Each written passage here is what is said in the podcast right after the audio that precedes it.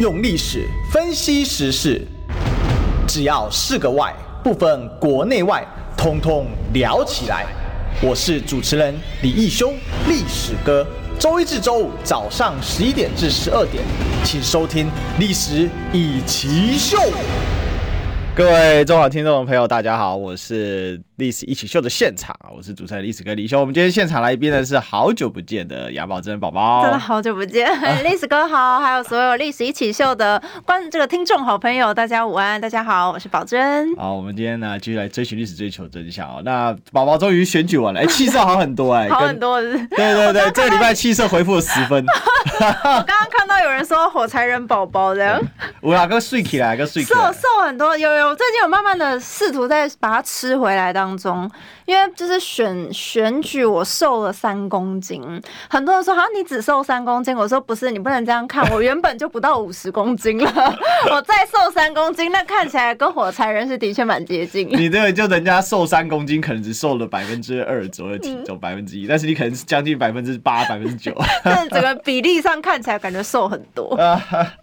所以哦，这是很这是怎么讲？这是很很，很多人都说啊，那那个要想要瘦身的话，可以考虑去选举啦。欸、很超 很超是真的。哎、欸，可是有些人越选越胖哎、欸，因为拖很多，一直。我觉得每个人的体质好像不太一样，因为像比方说选举的时候，是你的三餐时间会很不正常。对。但有些人是三餐时间一不正常之后，他反而很容易胖。比方说，他可能就是晚上就一直吃宵夜。嗯然后就很容易胖，但我的话是我在睡觉跟吃饭择一，你知道吗？因为就是很累，有时候到很晚，然后回到家，你就是心里想说，我还没吃晚餐，那我应该先吃还是先睡？结果我选择睡，所以就没有吃。所以我后来有时候一天可能就只吃到两餐之类的，嗯、对对，所以你。你这个是不是可不可以问一下，就是有没有就是根本连洗澡没有累到直接垮掉的？哎、欸，我真的有直接直接躺了就直接睡着，然后早一起来就隔天早上，对对对，赶快起来梳化，对对对，真的会，因为真的好累哦，是真的会，就是你知道一到家就看到床就觉得我可以直接先睡吗？好累，真的没办法。你你选你期间一天就是平均大概可以睡睡到几个小时？睡到几个小时？睡不到四小时吗？有时候大概对啊，有时候其实可能都是。就四五个小时都觉得差不多要偷笑这样子。那你你一早一早行程，早上六点就开始追。哎、欸，早上的话，有时候可能先去公园嘛。比方说，可能有一些那种妈妈们，他们在那边运动的话，嗯、可能就先去公园，然后再来就去站路口。站路口。对，一早可能大概七点多的时候就要去站路口。嗯、哼哼对，然后后面就开始要去跑市场啊，然后中午可能再去上班族人多的地方啊，然后再去接讲一下，就是会一直持续。就到下午的时候会拜访店家，然后到傍晚的时候可能去捷运口嘛，就是。路路口，捷运口路口，然后到晚上的时候呢，我们再继续去夜市啊，就是一路一直这样子。那不会觉得很天有一种回圈的感觉？会不会觉得很昏？就是每天那个回圈这样。到后面应该有点意识不太清楚。哎、欸，会有一点。对，到后面就哎、欸，我是谁？我在哪的？真的会开会有点错乱，而且因为我没有总干事，嗯，所以变成说我自己要一人身兼好几职这样子，所以变成就有时候会觉得哎。欸哎，这个地方我们是什么时候去过？然后问一下助理，然后想说我确认一下，有点昏。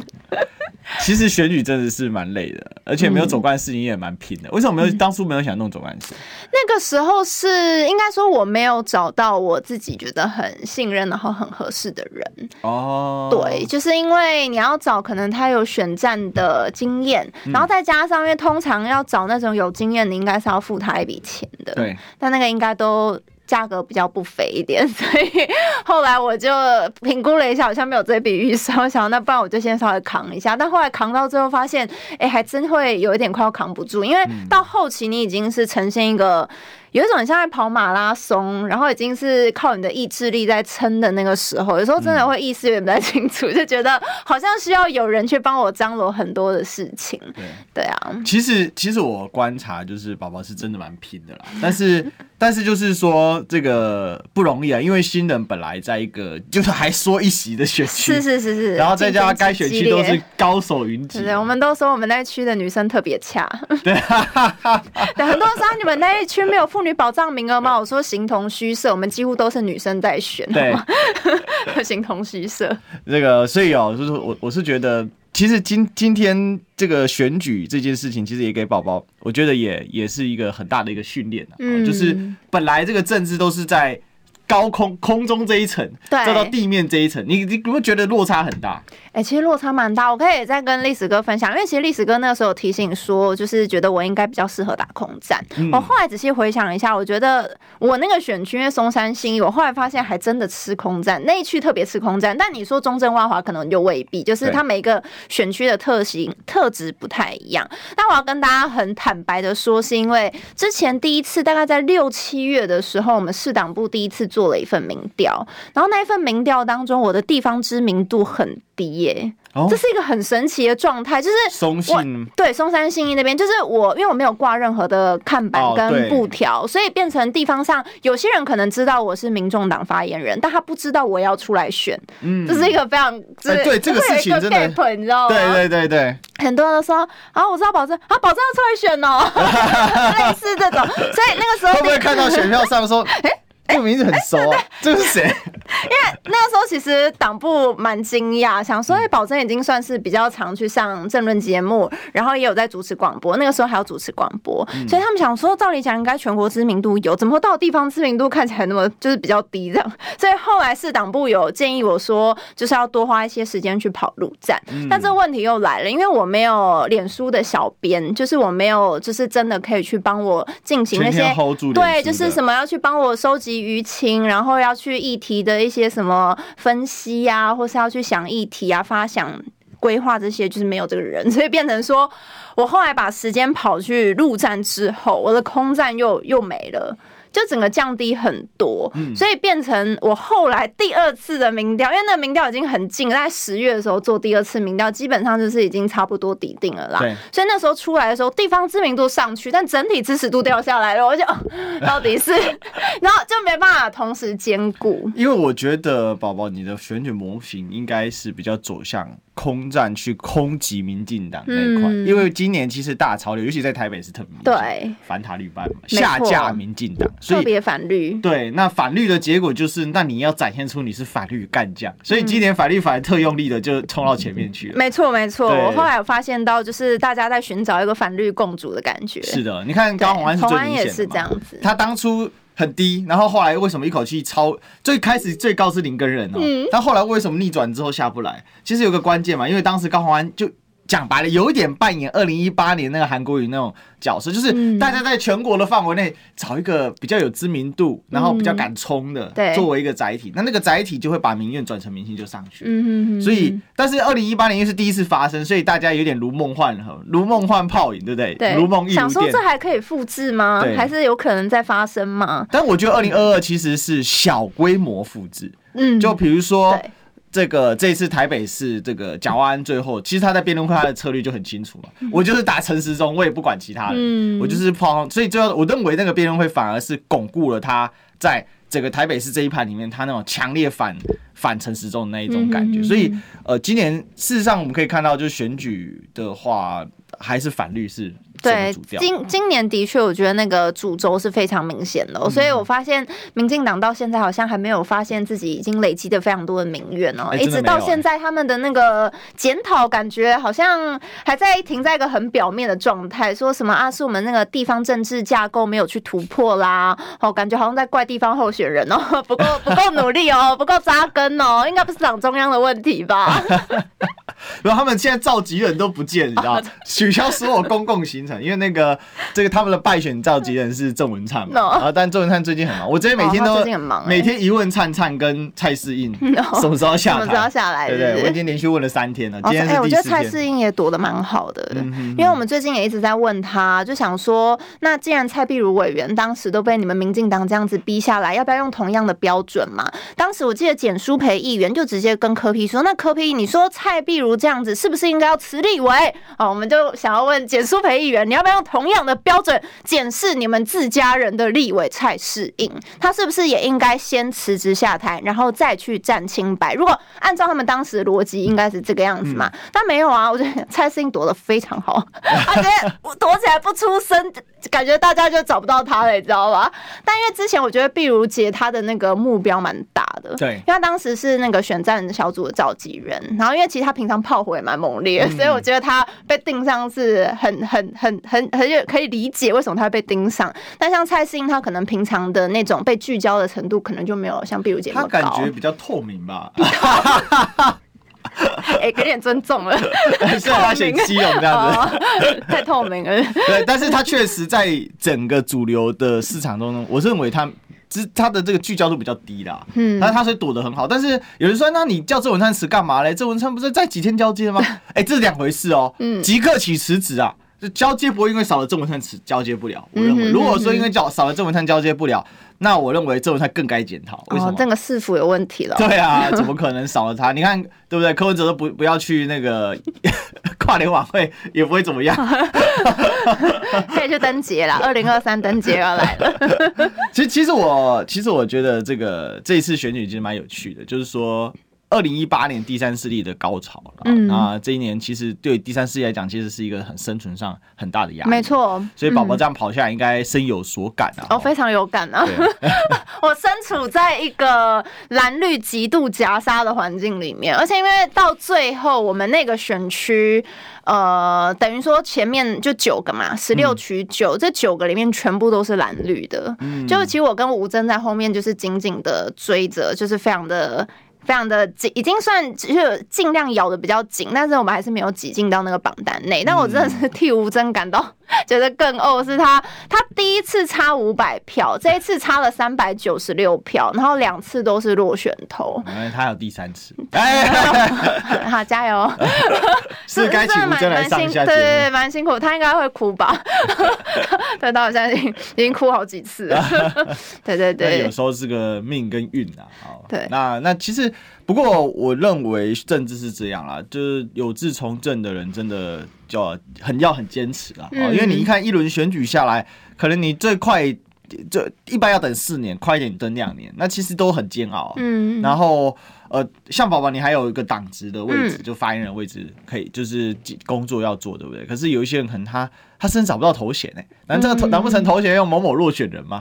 这是会有点尴尬，这确实是对，是有点尴尬。但其实我我自己的部分的话，嗯，虽然这一次当然没有选上，我觉得当然对支持者也是觉得感到很抱歉，就是因为我相信还是很多的人其实对第三势力，特别是中间选民，其实他们是抱着非常大的期待，所以我非常感谢我最后还有得到一万两千多票，就是还有这么多人愿意就是把他的信任然后托付给我这样子，但我其实也没有。到完全很后悔，是因为我这一次出来选，其实我抱着一种有一点点实验的性质，就是我会希望可以去鼓励青年参政跟参选这件事，所以我自己是没有挂看板布条，然后我也没有用扰民的宣传车，因为宣传车我自己松山信义那个选区，其实大家没有那么喜欢宣传车，对，然后再来就是我把自己的选举的经费是压在大家平均的三分之一而已，所以我其实自己。花多少？可以一百多，一百多，真是超级无敌少。对，一百多。我这次得票其实比瓜吉还多，你知道吗？那瓜吉当时也是花一百多，但是他好像一万一千票嘛，一万一千，大概比较多一点点。但是你跟他有一个差，是他已经做很久的 YouTuber，是他是长期的 YouTuber 这样子，对，啊，所以我还是蛮感谢。就是应该说，其实假设这这当然是后话啦。比方说，我这个选票放在大安文章，我是可以上，嗯、或者内湖南港好像也可以。就是如果在其他区，你们党内有位同志。这个志豪哥，因为他有来过啊，张志豪，机师张志豪。哎，我真的也很替他开心，我觉得他也是一个非常你那个票数到那边可能就上了。宜轩也是，你们这一区太厮杀了。这一区这一区真的是真的很惊悚，你知道吗？真的真的。因为刚好前面两位又是超级吸票机，他们是空战天后吧，所以这个超级吸票机，而且是两个世代都占据了，直接把我们的票吸干，你知道吗？对，所以我觉得也，我觉得他们高票连任也很替他们开心啦，因为我觉得他们也是真的在议题上面或是在监督上，我觉得他们也都做的很好。嗯嗯嗯，其实。其实我觉得，呃，整个状况是，如果很多人都讨论说，如果宝宝再多挂几个扛棒，哦，当然会有一些人这样子，嗯、对，也会有这样提。但我我 其实那天科 P 有问我，他说啊，你们写检讨报告，我说我说没有，我觉得我对选举好像太理想化。他说你以为所有人都科批？我说当然不是，但我们就出来选，就是有自己的理念跟理想嘛。然后当然，其实非常的嗯，当时其实我这样做的时候，也有很多的前辈也是提醒我说，你这样风险很高，就是你要不要考虑挂个几遍看板，或者要不要拿个宣传车出来跑一下或什么的。就是其实大家都给我建议，但我觉得我好像有时候在这部分又有一点点折扇固执，就是太。就是太想要去坚持住自己的那个理念，所以我最近有在思考，说我到底适不适合选举。然后哦，这个这样子要选，的确是有点困难哦，就是会比较辛苦。但不是说完全没机会，而是说你其实，在选的过程当中，你。会面临非常多的声音在质疑你，嗯，那个质疑已经不是那种外界的什么网军侧翼的那种压力，而是 没有，就是内部也 党内也有，党外也有，就大家会觉得，所以你感觉是不是是没在认真选，还是怎样？就比方说你没挂看板，没有宣传车，他觉得你是到底是选真的还是选假的，或者你有没有认真选？有些人会用这个去看，但我自己就是明白，说我这次出来选的初衷，其实是希望可以鼓励。年轻人，如果你真的有志想要来参与政治，然后参与社会公共事务，甚至有想要来选举的话，那我可以分享，我这一次其实我没有去借钱。哦，你没有去借？我没有去借钱，我也没有什么借贷，直接贷款两百多万，这公开他讲的。对对，因为当时其实有前辈子告诉我说，就是你应该去借钱，然后去借贷，好负债选举都没有关系，到时候就可以把它赢回来。对，很多会有这种声音，但我当时其实答应我家人的，就是说我。不会去跟亲朋好友借钱，然后我也不会去银行借贷。嗯、我就是有多少人可能认同我的理念，然后愿意捐钱给我到那个政治现金的专户内，那我就在那个范围内花用，因为我等于说是承载着这些人的支持，然后我去做一个花费这样子。所以我真的非常感谢很多人，他们是主动来问我说：“宝珍，你的专户账号到底是多少？” 对，因为我我反而没有太多的去说：“哎，拜托给我钱，拜托给我钱，我很穷，拜托给我钱。”就这种的次数非常的少，所以。我其实真的很感谢所有，就不管任何的小额捐款，我觉得都很感谢他们，就是认同这么固执的我。我觉得有时候这个这个在说什么呢？就这焉知非福啦，到底就是说。嗯呃，这次落选，也许还有其他的机会吧，所以这个还是很有机会。就比如说以前有一句话嘛，对对，项羽那时候失败的话，这个江东弟子多才俊，卷土重来未可知啊。所以我们也勉励一下宝宝。啊，谢谢谢谢 历史哥。没有，我很佩服啦，因为选举这个事情哈，我还真的觉得说，我自己看人家选举，当然会有很多鬼点子哈，比如说私下会有不少朋友来请益啊。那像是那个世轩啊，以前刚开始选的时候，他很多疑惑，我们就跟他讨论过不少。哎，后来他。听一听他，他就想了，他当然他点子也很多，嗯、但他去实行之后，哎、欸，这效果还不错，效果还不错。对啊，所以我觉得整个来讲，就是说，当然选举里面一定会有很多声音，然后也会有很多人在就是给建议，大家其实都想帮忙。嗯、可是没错、呃，这个只有你选过那个经验，你才知道。那、嗯、第一次就选上，这个有时候有一点一点运气成分啊，那也不见得是。呃，就是绝对好，所以也许宝宝还会有机会的啦。好好好好，我们我们 反正我们现在就先在自己的岗位上先把事情做好嘛。嗯、那因为我当然现在就是继续做党的发言人，然后同时在，因为我们文宣部现在有节目组，那我 maybe 我现在就是比较负责在跟节目的企划啊，然后制作还有一些主持这样。对，所以就先把党内分内的事情先做好。二四年我们就这个柯 P 要选总统，对，我们这个一定会会长会非常忙碌，对对，很忙碌。我们现在虽然二二年的。选举刚结束，但其实我觉得一刻都不得闲，就是又马上要紧接着开始要去重整旗鼓了。是，对，确实是这样。所以接下来还有很多问题可以来问宝宝。不过这个讲完这个选举的经之后呢，我们来聊一下这个民进党最近在干什么呢？哎，这个选前呢高喊抗中保台，选后呢不演都不演了，直接卖台积电，怎么一回事呢？哈，今天其实找宝宝来一起来吐槽一下民进党，因为。真的是卖台民进党哈，台积电的细盾真的没了。为什么花了一点二二兆啊台币哦，各位同学们啊，一点二二兆，然后呢要去亚利桑那盖二厂，然后到现在我们的呃这个科国发会啊这个主委啊龚明鑫还在讲说没有啦，这个台积电哦。一年哦，这个产量很高的啦，好，那他一年这个在美国才产二十五万片，哎，那真的没什么了。可是问题是，现在人家要大幅的增加这个产量啊。那另外呢，也就提到说，台积电的大量工程师，包括连家人，其实到年底之前一千个要出去。然后二厂呢、嗯、是本来二零二四年是五纳米哦，大家知道吗？今天正式的消息是赶二零二三年五纳米，嗯，所以二零二六三纳米，三纳米搞不好提前到二零二五，因为你一个往前提，它就往前提嘛。嗯、而且这个二厂它扩充产能，我就问大家，一年年产二十五万片，为什么美国人说可以创造十万个工作机会？我就问这个问题就好了。这个这个是十万工作机会，哎、欸。这个不是路边 随便就是超商店员或者领基础薪资的工作，哎，嗯，他十万工作机会里面很多包含是高薪的工作机会啊，这是一个很大很大的不一样哦，所以真的是选前爱选前说抗中保 选前保台，选后真的在卖台，嗯，而且完全没有办法哦。那这件事其实影响台湾未来很严重啊。那我们知道，对民众党来讲，嗯这件事情这个你们。会不会觉得说，民进党真的其实他的根本什么，这抗中保台都是口号啦。其实对于面对这个。台积电被卖掉的事情，他完全无能。因为这一次真的是，呃，就因为其实选前就是已经有讲到说台积电要赴美设厂的一些事情了嘛，所以当时其实蛮多人就觉得，哎、欸，民进党常常拿这个护国神山出来说嘴，就觉得这是一个抗中保台非常好的一个金字招牌哦、喔。嗯、那所以当这样的新闻传出来的时候，大家就说，哈，所以这个护国神山要搬家了吗？有点尴尬。这样，当然，呃，以王美花她的说法是说，其实台积电它主要的 know 好，或是他的一些技术，其实都是在台湾，然后大多数的人才也都是在台湾，没有错，所以大家 don't worry。他的意思就是这样子嘛。但慢慢的，你就会开始会担心说，诶，当这些厂他们开始设在国外的时候，会不会有一些 know how，或是有一些资料？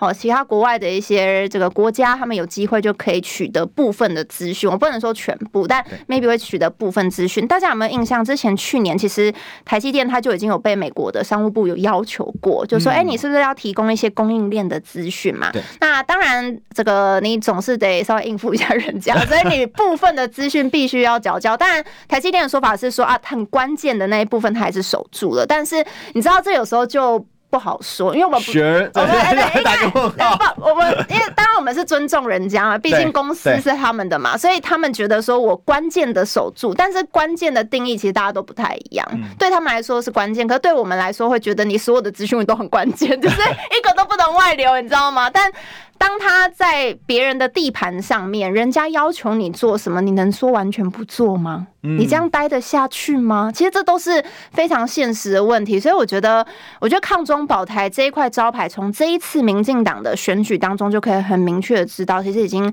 开始失灵的非常明显的，就已经不是说我以前只要喊抗中保台，然后就年轻人说对啦，我们要抗中保台，啊、然后全部冲出去投票。这次你不觉得年轻人的那种投票意愿其实蛮低的，就是没有太有热情的感觉。对，其实我觉得这次你的选举也有吃到这个亏，有，就是投票率整体是很低。对对对，台北市还可以、喔，对，台北市还算。但是你要想那个投票分布，因为台北。老实讲，天生还是蓝营的基础比较好。嗯嗯嗯。那台北市的这个投票率相对维持的还算好嘛？对。那可是搞不好是蓝营铁板一块，冲冲出去投了。那事实上，这对于第三势力或者是对于这个绿营，就是他压力就来。但是放眼整个台湾，哎，投票率很低耶。对，其实投票率是低的。你看新北五十六点多而已。嗯，但因为这一次真的就像我们刚刚前面说的，大家在寻找那种反绿共主的概念嘛，所以变成是。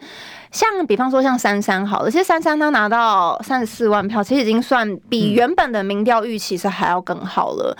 那为什么最后看起来好像还是比陈时中落后？后来发现，这个原因是这样子哦。蒋万安冲的很前面，一方面是很多人担心说，如果我票分开之后，会不会让陈时中当选？嗯、然后台北那个时候，像我的选区，他们的共识，民众的共识是这样：蒋万安、黄珊珊都可以，绝对不要陈时中。好，所以那个时候，我们至少我们那个选区很蓝，我们那个选区很蓝，所以当时的共识其实是如此。你就知道说，很多人可能还是会有那种气保的效应在里面，会觉得啊，我必须。要确定说这个人他是真的比较有机会可以上的，然后可以把绿的把他压下去，或是让他不能上架哦，这个是大家的共识。所以后来就发现，哎、欸，蒋万安整个那个票数就充满蛮高的。所以我就说他在那个策略选对了吧？嗯、就在打陈时中。那那场辩论会就好玩嘛？那场辩论，如果我现在回顾起来，我当时刚结束，我就跟大家讲，蒋万安就是炮打陈时中，陈时中是高喊抗中保台，黄珊珊在高举举市政议题，是是是，所以就但是最后大家怎么选择？就炮打陈时中啊？为什么？因为很简单嘛，真太怕陈时中。人家到现在，哎，他竟然得了优秀医师奖，你知道吗？啊，这这个北美医师医学，这个北美医师学会还是什么这个。颁了一个奖给他，我觉得哇！但是大家可以去查一下这个团体啊，这个团体因为我做 Overseas Chinese Research，所以我很清楚 这些人的性质是什么。其实都很都都跟绿营都非常的友好了啊。那我我想，其实这个台积电只是开始，等下我们还有就是说，应该要把它细部去做拆解。不过广告时间已经 overtime，所以我们先进个广告。你知道吗？不花一毛钱，听广告就能支持中广新闻。当然，也别忘了订阅我们的 YouTube 频道，开启小铃铛，同时也要按赞分享，让中广新闻带给你不一样的新闻。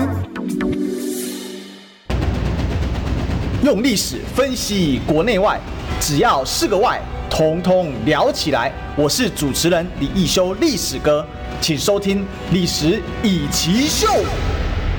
欢迎回来，这里是历史一起秀的现场，我是主持人历史哥李修。我们今天的来宾是我们民众党发言人杨宝珍宝宝。Hello，历史哥好，还有所有听众朋友，大家好，我是宝宝宝珍。那我们呢，今天继续来追寻是追求真相。那刚才有人说这个是发福了，没有？在宝宝身边很容易发福，太吃亏了。对对对对，但进入冬天确实很，就是有的时候真的晚上做节目真的很很痛苦啊，就是血糖突然暴降。哦，嗯、那得吃东西啊，不然你怎么思考？会抖。一一边在讲的时候，一边觉得这就是血糖降低的那种感觉。哦，那不行，那要赶快吃，不然你这样很难思考啊。对，会会会解对，啊、而且会觉得累。就是你讲话觉得很费劲，因为你同时其实我们主持节目的时候是脑袋、嘴巴，没错，然后身体还要做一点这个手势，同时进行的，对，没有错。那回过头来，我们继续来讲这个这一次这个台积电啊，就整个搬迁到美国的这个主要的，因为最主要是说五纳米跟三纳米，然后一千名的优秀的台积电工程师连同他的家人。那最近他们甚至到那边，我跟大家讲，这已经是直接落户了哦，就科技厂在做事情。跟我们一般的就是说政府在做事情，那个差很多。政府在做事情呢，常常是只闻楼梯响，未见人下楼。嗯哼，哦，那科技厂在做事情是这个哦，风林火山哦，说动就动哦，这个真的是迅捷如火。为什么呢？大家还记得郭台铭去买那个 BNT 疫苗的时候？当政府一开绿灯的时候，火急火燎，啪，马上事情就处理完，嗯、几个礼拜就搞定了。这个就是科技业啊、喔，它分分秒必争。那所以最近就传出几个消息嘛，第一个是台积电的什么台积村，什么意思呢？台积就台积电也有眷村啊，就是台积电的，就我们台湾的这些工程师带着家属、孩子就到美国去，嗯、那他们在当地的就学是一个问题。好，那再来当地呢，其实还有一个状况是，其实亚利桑那州凤凰城。某种程度上，它是一个比较小的城市哦。我们常常看美国城市，哎、欸，它都有一两百万人啊。哦，可是大家要了解哦，像台湾这个城市一两百万人，但是台湾的所谓的都会区，虽然它可能会有一些比较中间比较稀疏的地方，可能偏向乡村，但是基本上城市跟城市之间离不远。在美国呢，抱歉，像凤凰城超远，超远，对对，宝宝应该很清楚，离得很远。出去之后是沙漠，好不好？什么都没有，是沙漠。哦，所以他们就遇到这种就学啊、医疗问题啊，比如说在这个凤凰城，这个因为美国都解封了嘛，好，所以但是病毒没有解封啊，病毒病毒不会因为解封，对对对，好，所以就到处传染，然后所以他们很多人得新冠了吧。但问题是得新冠全家都得，然后很不舒服，但没有就医的地方。嗯、台湾人是看到生病习惯就去去看诊所，对诊所对比较近，家医科嘛去看一下。嗯、但抱歉，美国都吃自己吃药，对他们都自己买药吃，所以这也是一个很大的问题。好，讲这些干嘛呢？其实讲这些就告诉大家一件事情：真的搬过去了，而且是举家迁移。这些人是永远不会回来。如果他们适应，他们可能真的不会回来。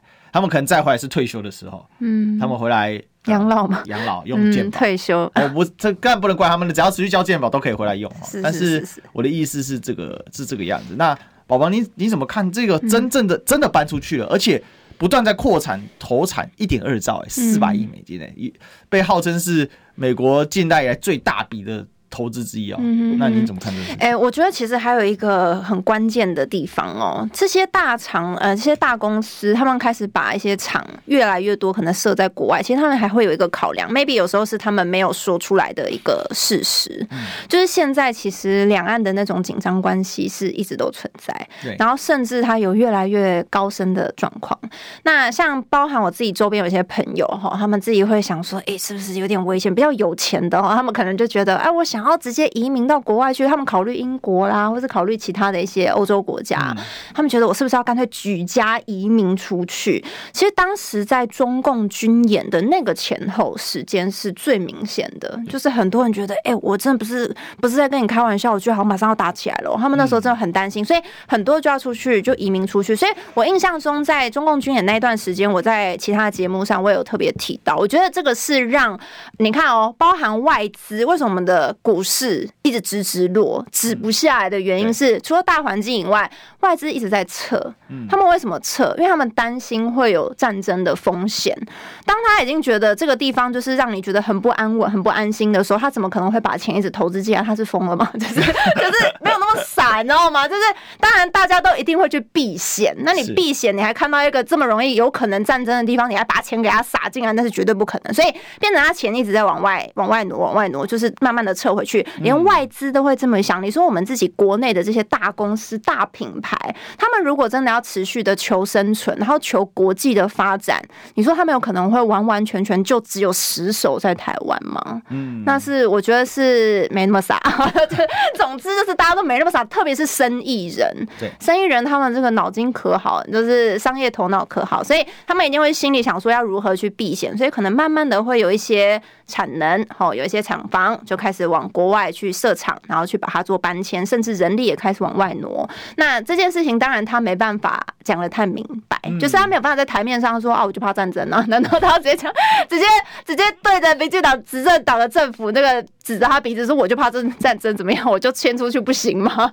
对，所以我觉得这个是在从资金流上面去观察的时候，其实会让大家知道说，那种两岸的紧张关系其实真不是在开玩笑的，就是他有时候真的。就是怕擦枪走火，然后一触即发，只是看有什么时候可能会发生。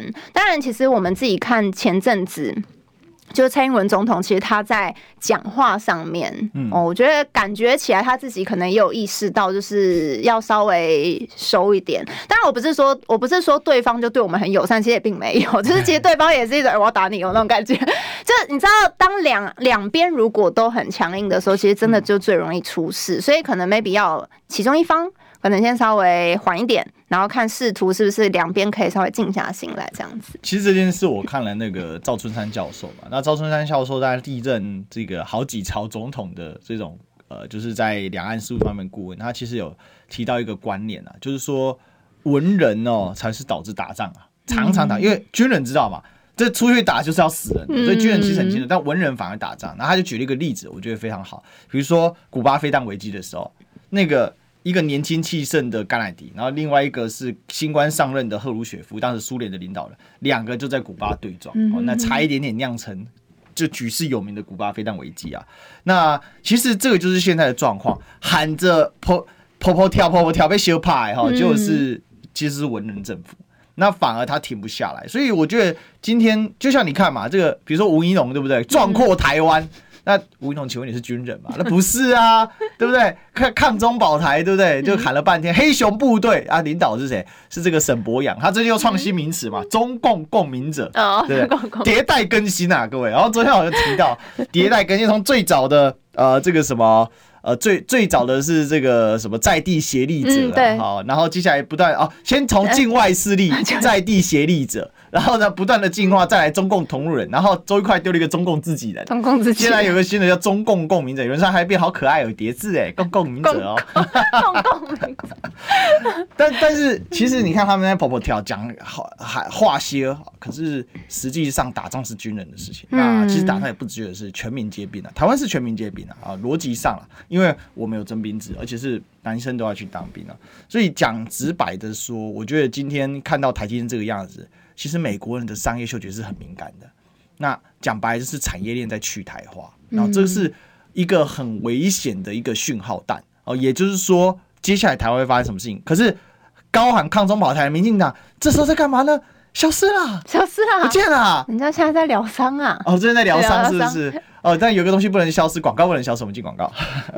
听不够吗？快上各大 Podcast 平台搜寻中广新闻网，新闻还有精彩节目都准时推送给您，带您听不一样的新闻。中广新闻，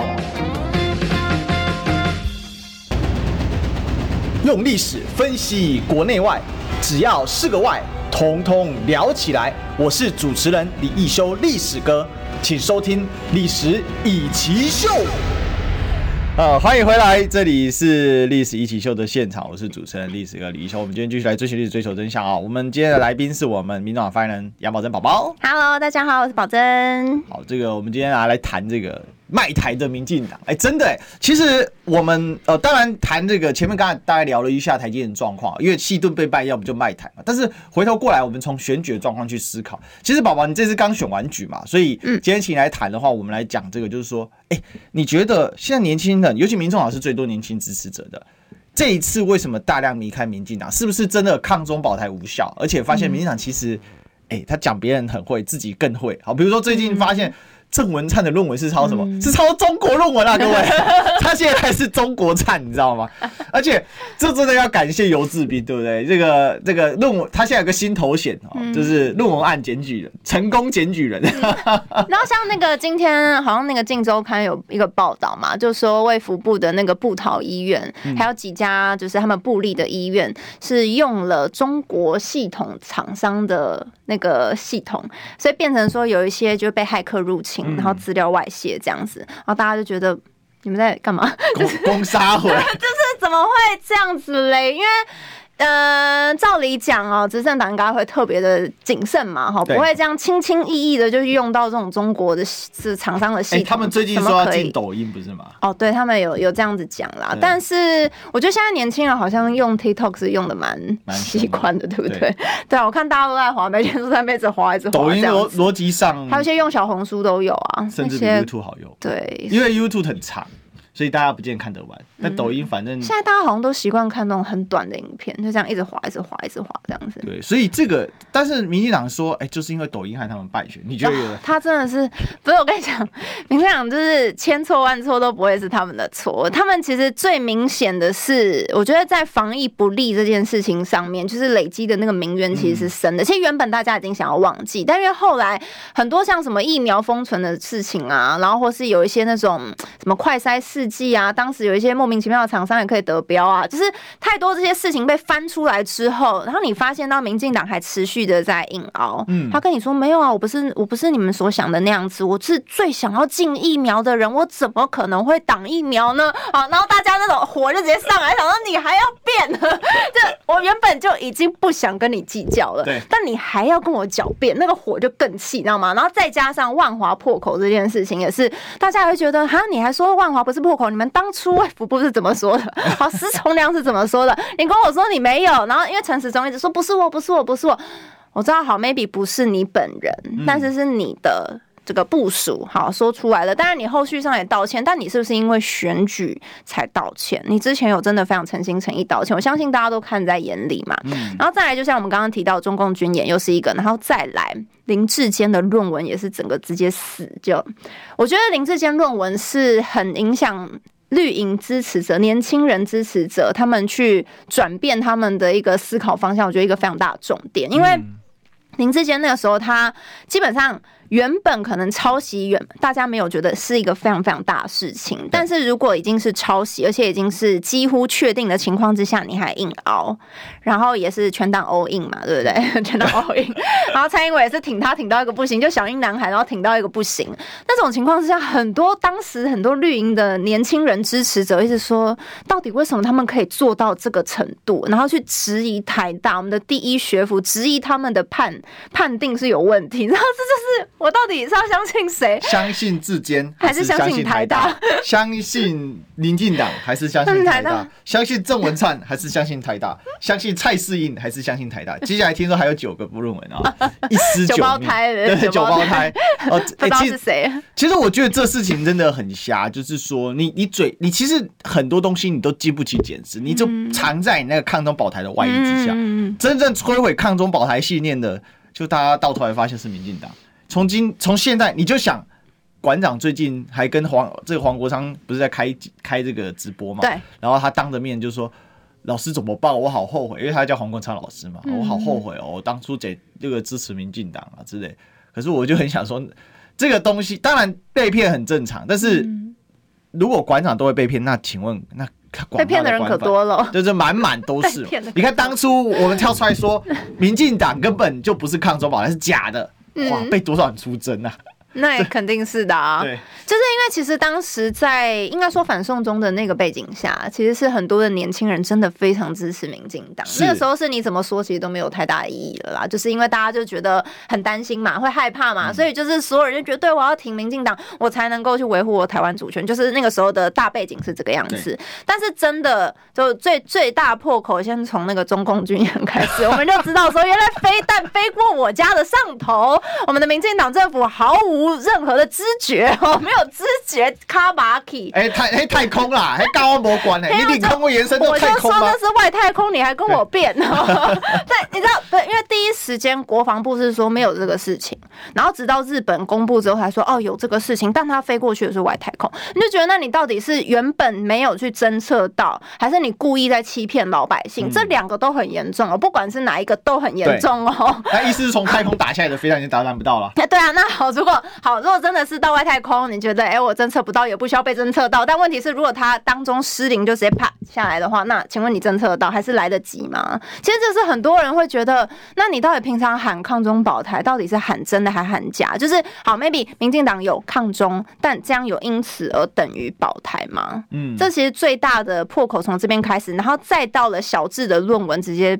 我觉得年轻人就直接出走，就是已经看破民进党。嗯，但他们还是极力的喊哦。其其实我认为，二零二四还是会喊抗中保台，因为现在看起来赖清德要上位。对，那赖清德本身是台独金孙嘛，对不对？那台独金孙跟抗中保台，其实大家就想啊，抗中保台、亲日亲美跟台独这几个东西，其实是一。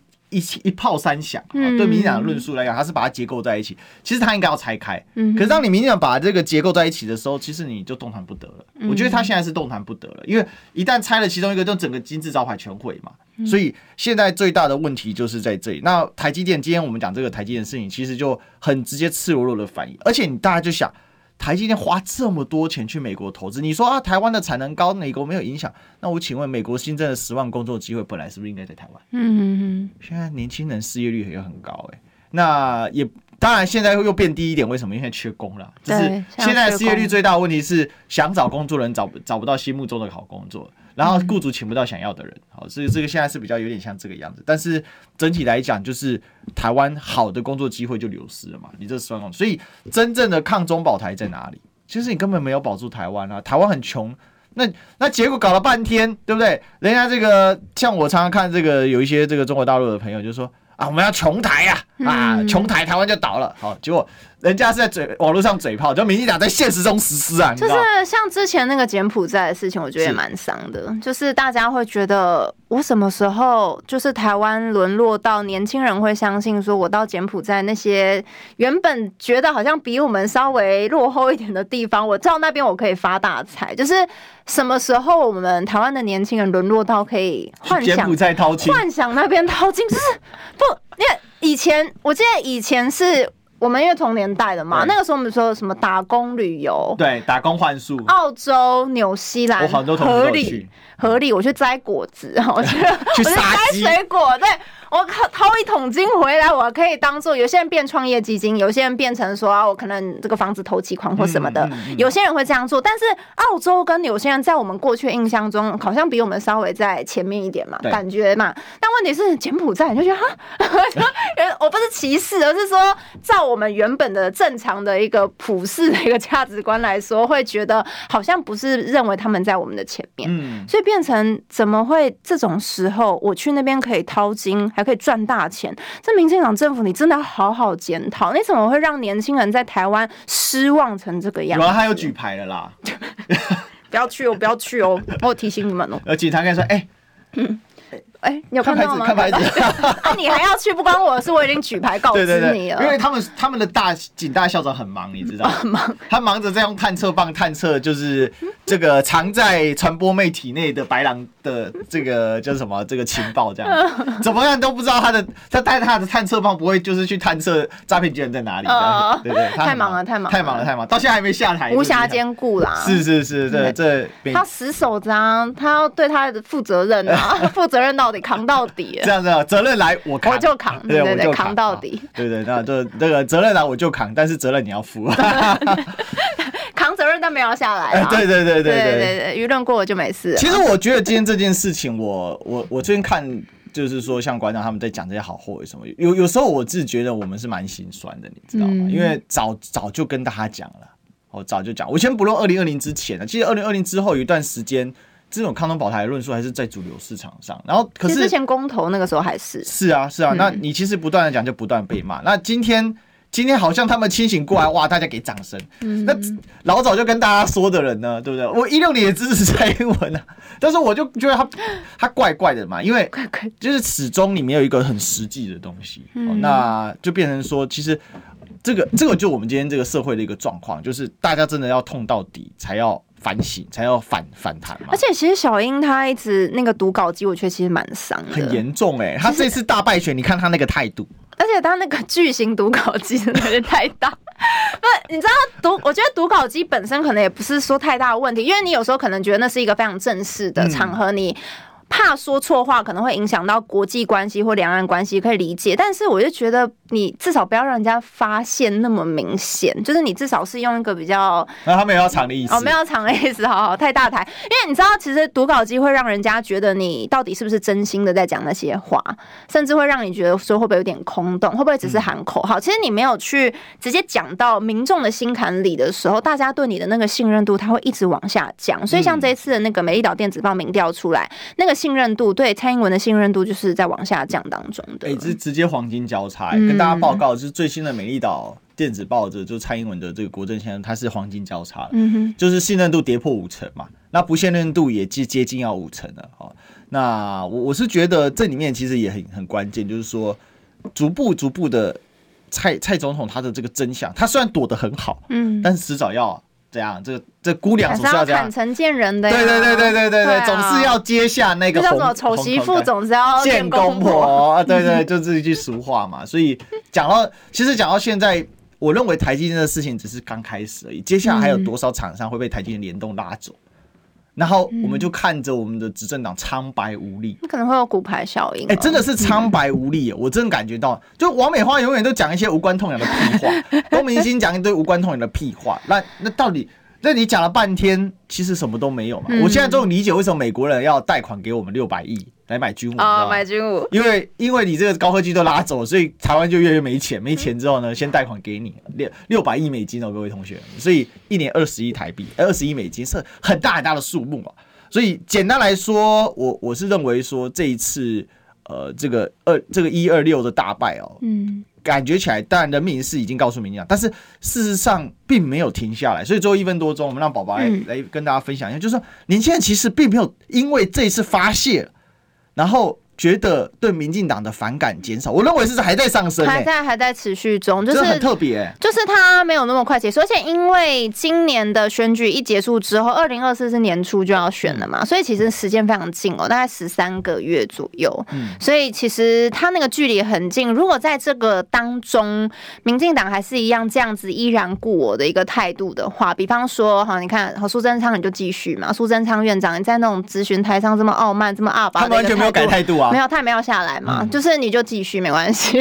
你看你要拜票都拜到拜到什么时候啊？就是如果民进党你在。国政这一方面，哦，你没有很认真的去做一个处理，然后去面对年轻人当前面对很多的一些困境，你没有直接实际的去做解决，然后在很多的议题上面，你又持续的硬熬双标，嗯，这些其实都是让年轻人非常反感的。议题，所以如果这些部分最根本它没有解决的话，我觉得二四年还是会反映在这个选票结果上面。所以对，所以就说今天时间差不多了哈，所以我们来静待二零二四的结果。不过补选马上要发生，我们也可以看一下到底会怎么样。没错，OK，好，今天我保护一下宝宝，就没有人问他这一题了。好，今天聊到这里，这个我们感谢宝宝，谢谢，拜拜，明天见，拜拜。